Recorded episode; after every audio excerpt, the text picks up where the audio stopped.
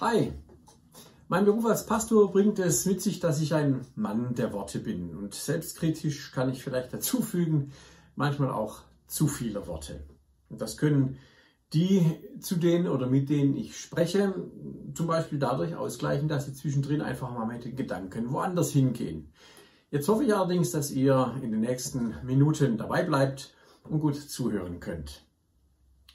Es ist ja auch nicht äh, alles, dass man mit seiner Wortmenge ein bisschen aufpasst und das begrenzt. Noch wichtiger ist ja zum Beispiel, drücke ich mich klar und verständlich aus. Ihr kennt das auch, wenn ihr der Meinung seid, ihr habt doch alles klar und deutlich gesagt, aber euer Gegenüber schaut euch nur fragend an oder bei Rückmeldung kommt was ganz anderes raus. Habt ihr nie gesagt, hat der andere ebenso nicht verstanden. Es gibt ja einen Zusammenhang zwischen Reden und Handeln und es ist ja auch so, dass äh, viele Worte noch nicht automatisch bedeuten, dass irgendetwas davon auch umgesetzt wird. Und dann gibt es natürlich noch diesen wesentlichen Zusammenhang zwischen Reden und Verstehen. Wenn ich mal frei nach Konrad Lorenz formulieren darf, gesagt heißt nicht immer gehört, gehört heißt nicht immer richtig verstanden und richtig verstanden heißt nicht immer angewendet. Ein Stück weit soll es also heute darum gehen. Damals waren Männer und Frauen mit Jesus unterwegs und Jesus hat ja viel erzählt. Im Johannesevangelium heißt es zum Beispiel mal am Ende, dass so viel von Jesus gesagt und getan worden ist, dass die ganze Welt die Bücher nicht fassen könnte, wenn alles aufgezeichnet worden wäre, dass man das dann auch lesen könnte. Jesus hat viel gesagt und getan und vieles haben die Jünger erst viel später verstanden und dann vielleicht überhaupt umgesetzt. Es gibt allerdings ein ganz besonderes Ereignis, das ragt aus all dem heraus, was wir in den Evangelien lesen können von dem, was Jesus getan hat. Und damit wollen wir uns heute mal beschäftigen. Dieses Ereignis hat mit Missverständnissen Schluss gemacht. Da gab es keinen Interpretationsbedarf mehr, keine weitere wortreiche Erklärung. Jesus hat damals eine Klarheit geschaffen durch das, was er gesagt, was da gesagt wurde, was er getan hat. Das hat ausgereicht für Petrus, dass sein ganzes Leben sich völlig verändert hat.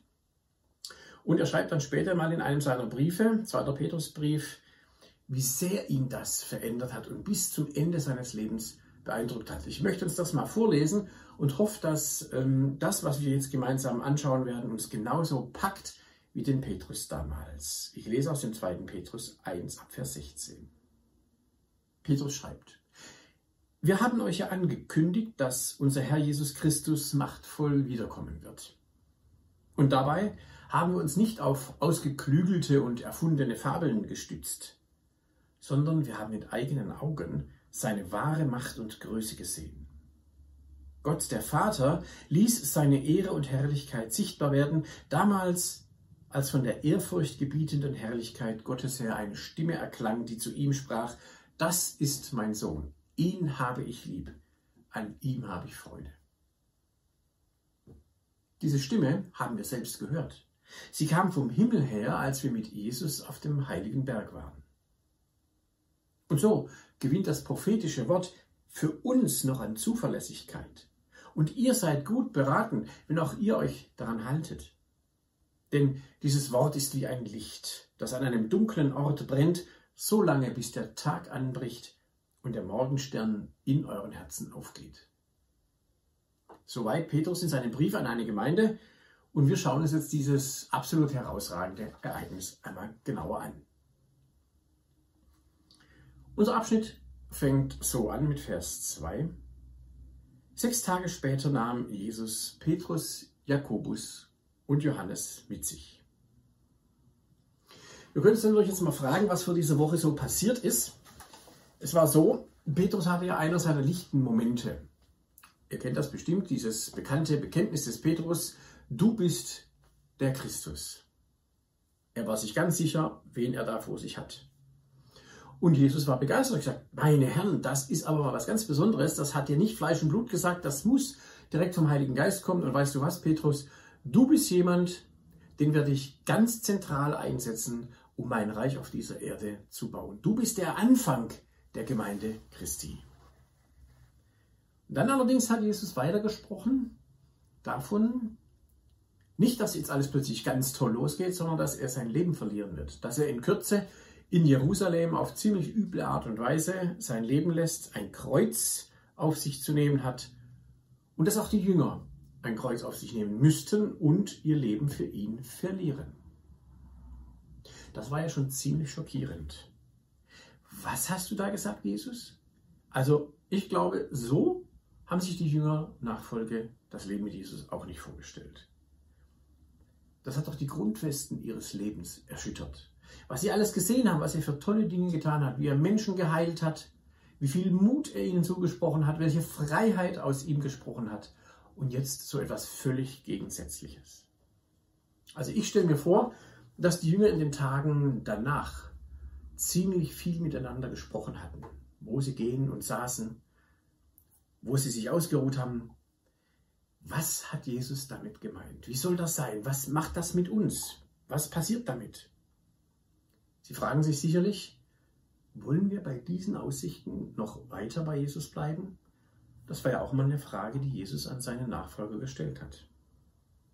Nun, in diese Situation hinein wählt Jesus jetzt wieder einmal drei besondere Jünger aus, mit denen er schon mehrfach nach besonderen Aufträgen geschaut hat. Das sind dies Petrus, Jakobus und Johannes. Also gehen sie jetzt zu viert auf einen hohen Berg, wie es hier heißt, und ich denke mal, das hat seine Zeit gebraucht. Da werden sie viel nachgedacht haben. Wohin sind wir jetzt unterwegs? Was hat er jetzt wieder mit uns vor? Anscheinend gab es keine großen Erklärungen. Sie sind für sich. Und als sie oben ankommen, wartet keine Almhütte mit irgendeiner schönen Bewirtung, sondern da ist es weiter ganz still. Markus schreibt davon, dass Jesus gebetet hat. Von Lukas wissen wir, dass die Jünger dann auch sich Zeit zum Beten genommen haben. Und plötzlich verändert sich die Situation. Etwas ganz Unvorhergesehenes geschieht. Es heißt hier in Vers 2, plötzlich verändert sich das Aussehen von Jesus vor den Augen dieser drei anderen Männer. Und zwar werden seine Kleider strahlend weiß, so weiß, dass kein Tuchhersteller der ganzen Welt sie so weiß machen konnte. Ich versuche mir das so vorzustellen und ich merke, durch diese Digitalisierung unserer Kinofilme sind wir so abgebrüht, was da an absolut mega coolen Animationen möglich ist und Verwandlungen vor unseren Augen, das hätte uns jetzt vielleicht gar nicht besonders beeindruckt.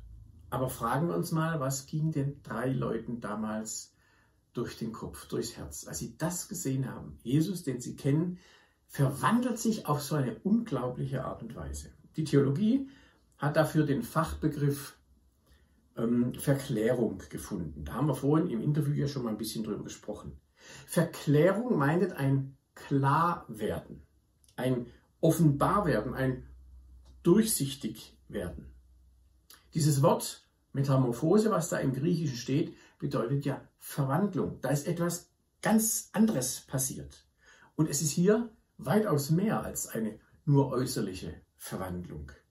Das ist eine wesentliche, absolut komplette Verwandlung von Jesus. Er hat eine andere Gestalt angenommen, die die himmlische Herrlichkeit, aus der er gekommen ist, aufgenommen und nach außen transportiert hat.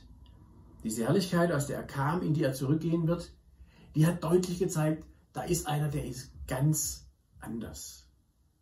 Man kann das mit Worten gar nicht beschreiben. Matthäus hat es versucht in seinem Bericht im Kapitel 7 des Matthäus-Evangeliums, Kapitel 17. Da hat er beschrieben, sein Gesicht leuchtete wie die Sonne und seine Kleider wurden strahlend weiß wie das Licht. Also wenn wir mal überlegen, diese Möglichkeit hatte niemand damals, ein so helles Licht zu erzeugen. Wie beeindruckend das gewesen sein muss, was jetzt da mit Jesus vor sich gegangen ist. Und alle drei Synoptiker, die Evangelien, Matthäus, Markus und Lukas, berichten übereinstimmend von diesem übernatürlichen, strahlenden Glanz. So beeindruckend war das gewesen. Und wir können ja annehmen, dass Jesus sonst ganz normal ausgesehen hat, wenn er mit seinen Freunden unterwegs war. Aber jetzt und hier sehen die Jünger seine Herrlichkeit, seine Göttlichkeit. Jetzt erkennen sie mit eigenen Augen, zitternden Knien, vermute ich mal, wer Jesus wirklich ist. Jesus stellt ihnen sein eigentliches Wesen vor Augen. Er ist der Sohn Gottes, der König der Könige, der Herr aller Herrlichkeiten. Also ich habe mir schon öfter gewünscht, Jesus mal zu begegnen, mal mit ihm in echt reden zu können, mal ein Stück gemeinsam irgendwo einen Weg zurückzulegen. Ich habe mir schon oft gewünscht, auch nur einen Zipfel seiner Herrlichkeit so wirklich zu erleben. Kennt ihr das auch? Allerdings vermute ich auch, dass das in diesem unserem Leben für uns kaum zu bewältigen wäre, wenn das wirklich so passieren würde. Denn wenn die Herrlichkeit Gottes offenbar wird, und das gibt es an verschiedenen Punkten in der Heiligen Schrift, wo das geschehen ist bei einzelnen Menschen, da gibt es eine Menge von Begleiterscheinungen, die weit über das hinausgehen, was wir sonst so verarbeiten können. Im Vers 4 lesen wir zum Beispiel eine dieser Begleiterscheinungen in diesem Bericht. Da heißt es, dazu erschienen vor ihnen Elia und Mose. Und die redeten mit Jesus. Lukas weiß noch zu berichten, dass auch sie, genau wie Jesus, in dieser strahlenden Herrlichkeit leuchteten. Also jetzt haben sie da schon drei solche Typen. Und dann sprechen sie mit Jesus über seinen Lebensweg, darüber, dass er leiden muss, dass er sterben muss. So viel scheint klar zu sein. Und Lukas hat auch noch mit hinzu erwähnt, die Jünger, die hatten vorher geschlafen. Nichts Neues für uns, die wir die Berichte in den Evangelien kennen. Jesus betet, die Jünger, die dabei sind, schlafen ein. Aber jetzt, jetzt sind sie hellwach und sie wissen anscheinend sofort, wen sie da vor sich haben. Wer da weiter in leuchtender Gestalt neben Jesus steht. Vielleicht wissen sie nicht, ob es Traum oder Realität ist, aber sie erkennen Mose und Elia sofort. Das ist ja auch interessant, oder? Weil Mose und Elia sind ja schon mehr als 1000 bzw. 800 Jahre tot, existieren nur noch in der Heiligen Schrift in Buchstabenform, aber jetzt und hier sind sie lebendig, sie sind sichtbar. Und sie besprechen ganz aktuelle Dinge mit Jesus. Sie sprechen über seine nächste Zukunft. Und ich würde sagen, die Jünger, heute würde man das so formulieren, sind komplett geflasht. Sie wissen überhaupt nicht, was sollen sie jetzt noch machen.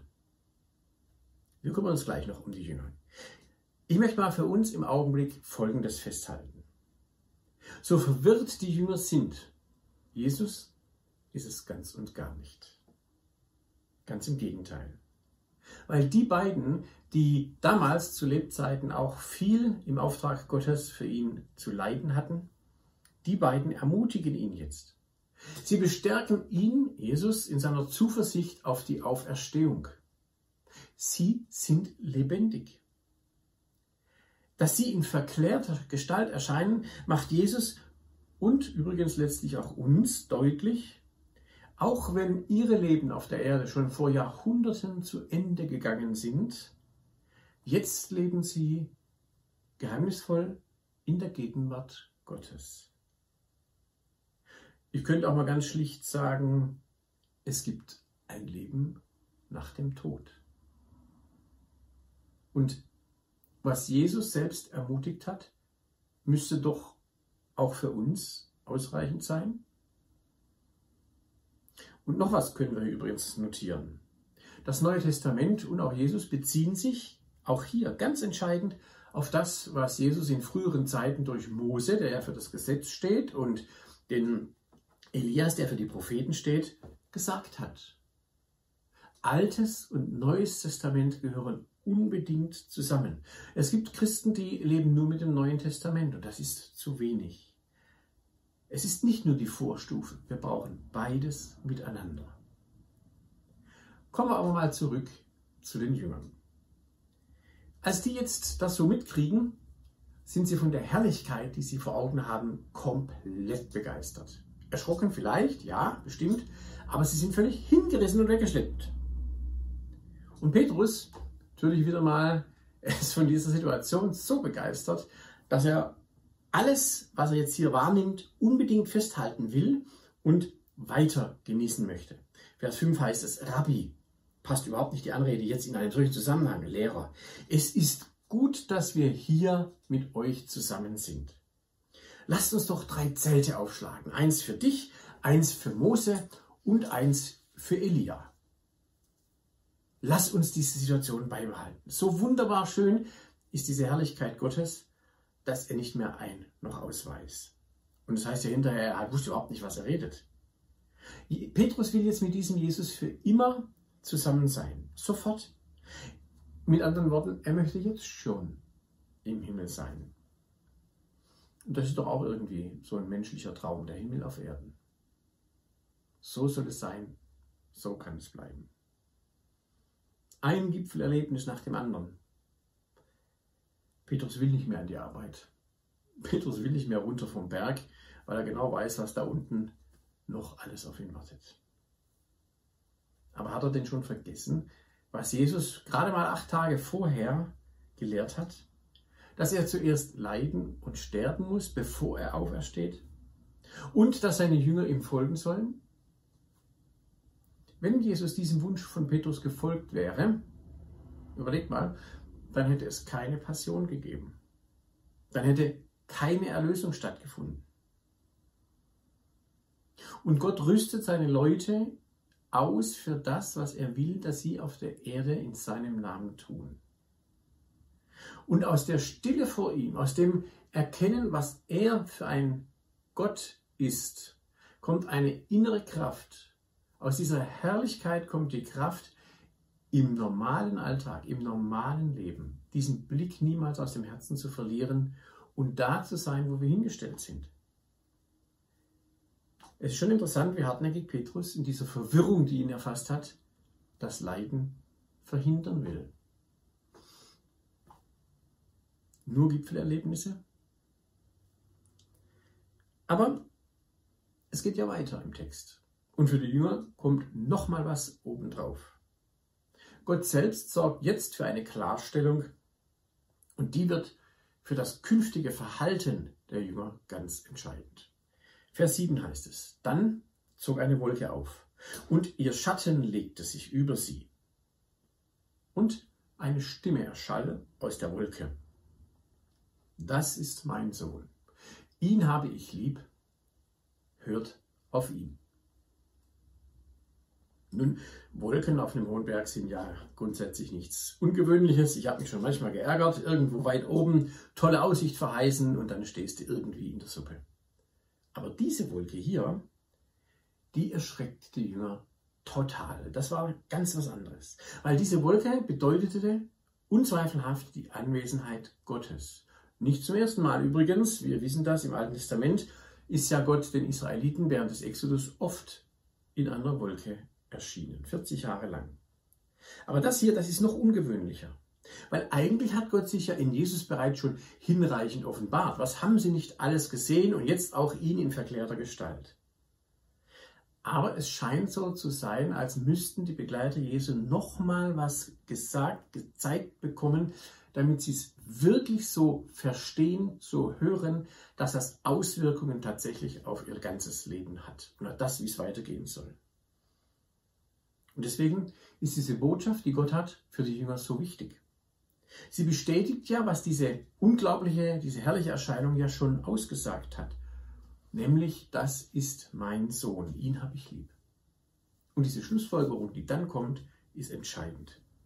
Hört auf ihn. Das ist eine ganz klare Anweisung. So präzise wie kurz. Natürlich hören die Jünger zu, wenn Jesus redet. Und natürlich versuchen sie auch zu verstehen und das einzuordnen. Und klar, sie haben auch immer versucht, das zu leben. Aber Gott ist offensichtlich damit noch nicht zufrieden. Hört auf ihn, sagt er ganz ausdrücklich. Was kann das denn bedeuten? Also mein Eindruck ist, dass es um die Haltung der Jünger geht. Damals wie heute. Jünger sollen das, was Jesus sagt, als Worte Gottes hören. Und deswegen ohne Wenn und Aber bedingungslos annehmen. Und nach dem Annehmen sollen sie ihr Denken entsprechend einstellen und ihr Glauben entsprechend leben.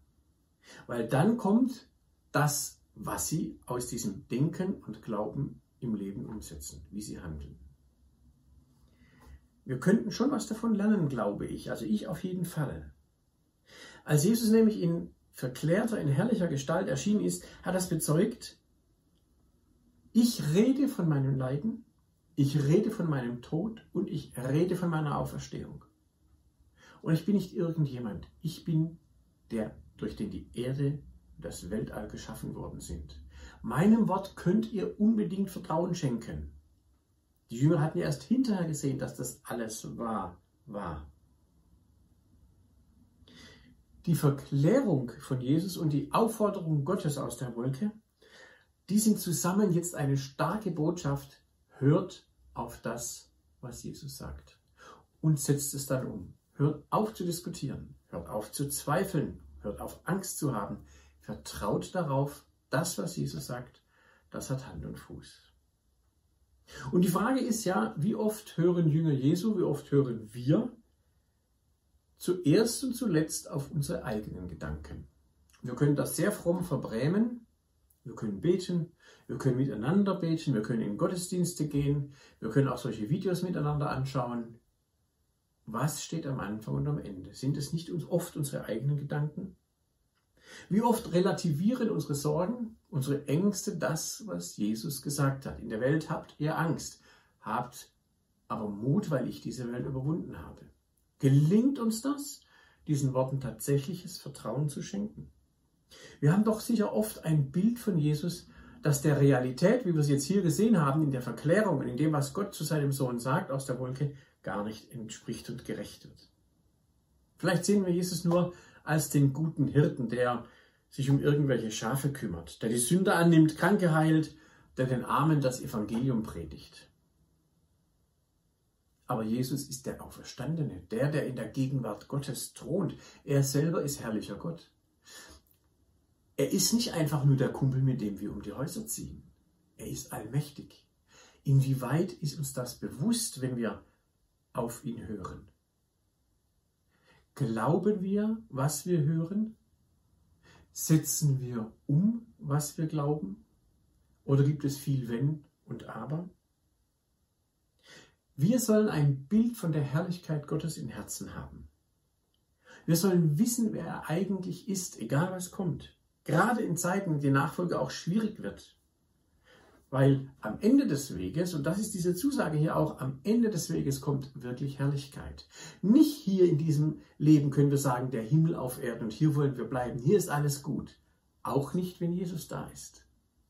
Aber weil er da ist, ist diese Herrlichkeit vorhanden und sie wartet. Und Licht aus dieser Herrlichkeit fällt jetzt schon in dieses Leben. Wir können und sollen uns dafür entscheiden, Jesus nachzufolgen, ohne Kompromisse. Wir können, wir sollen ihm mit Zuversicht bis zum Ende folgen, den Weg gehen, der uns gehen heißt, weil wir die Hoffnung auf die Auferstehung haben. Petrus, Jakobus und Johannes waren anschließend in der Lage, ihr komplettes Leben für Jesus einzusetzen. Man kann das dann weiter lesen und auch zu verlieren, weil sie diese Hoffnung der Herrlichkeit in sich trugen. Das war ein Schatz, eine Perle im Acker, die ihn niemand rauben konnte. Haben wir diese Herrlichkeitshoffnung?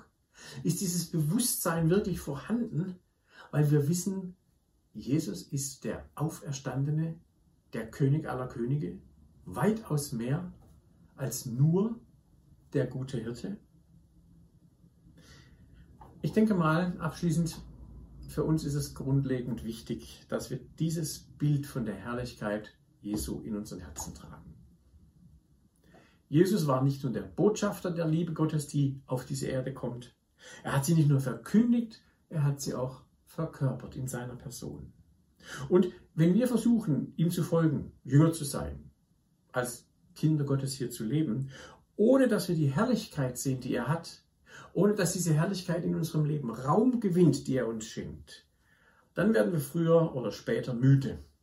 Dann werden wir kraftlos, dann geht uns vieles auf den Nerv, dann werden wir empfindlich und reagieren beleidigt oder aggressiv oder gleichgültig. Aber diese Herrlichkeit im Herzen, und das soll es in dieser Geschichte hier deutlich werden. Die verändert unser Leben nachhaltig. Glauben wir daran, dass diese Herrlichkeit für uns Realität wird. Sie ist da. Und schauen, inwieweit wir dieser Herrlichkeit näher kommen. Lasst uns doch einmal beim Betrachten Jesu in der Bibel, beim Lesen, beim Beten, das in besonderer Weise uns vor Augen stellen, beim Singen unserer Lieder. Richten wir unseren Blick auf das, wer Jesus wirklich ist. Und nehmen wir wahr, dass diese Herrlichkeit jetzt schon da ist. Und ich würde mich freuen, wenn wir darüber mal reden könnten, was das in deinem oder auch in meinem Leben weiter verändert. Friede mit euch. Amen.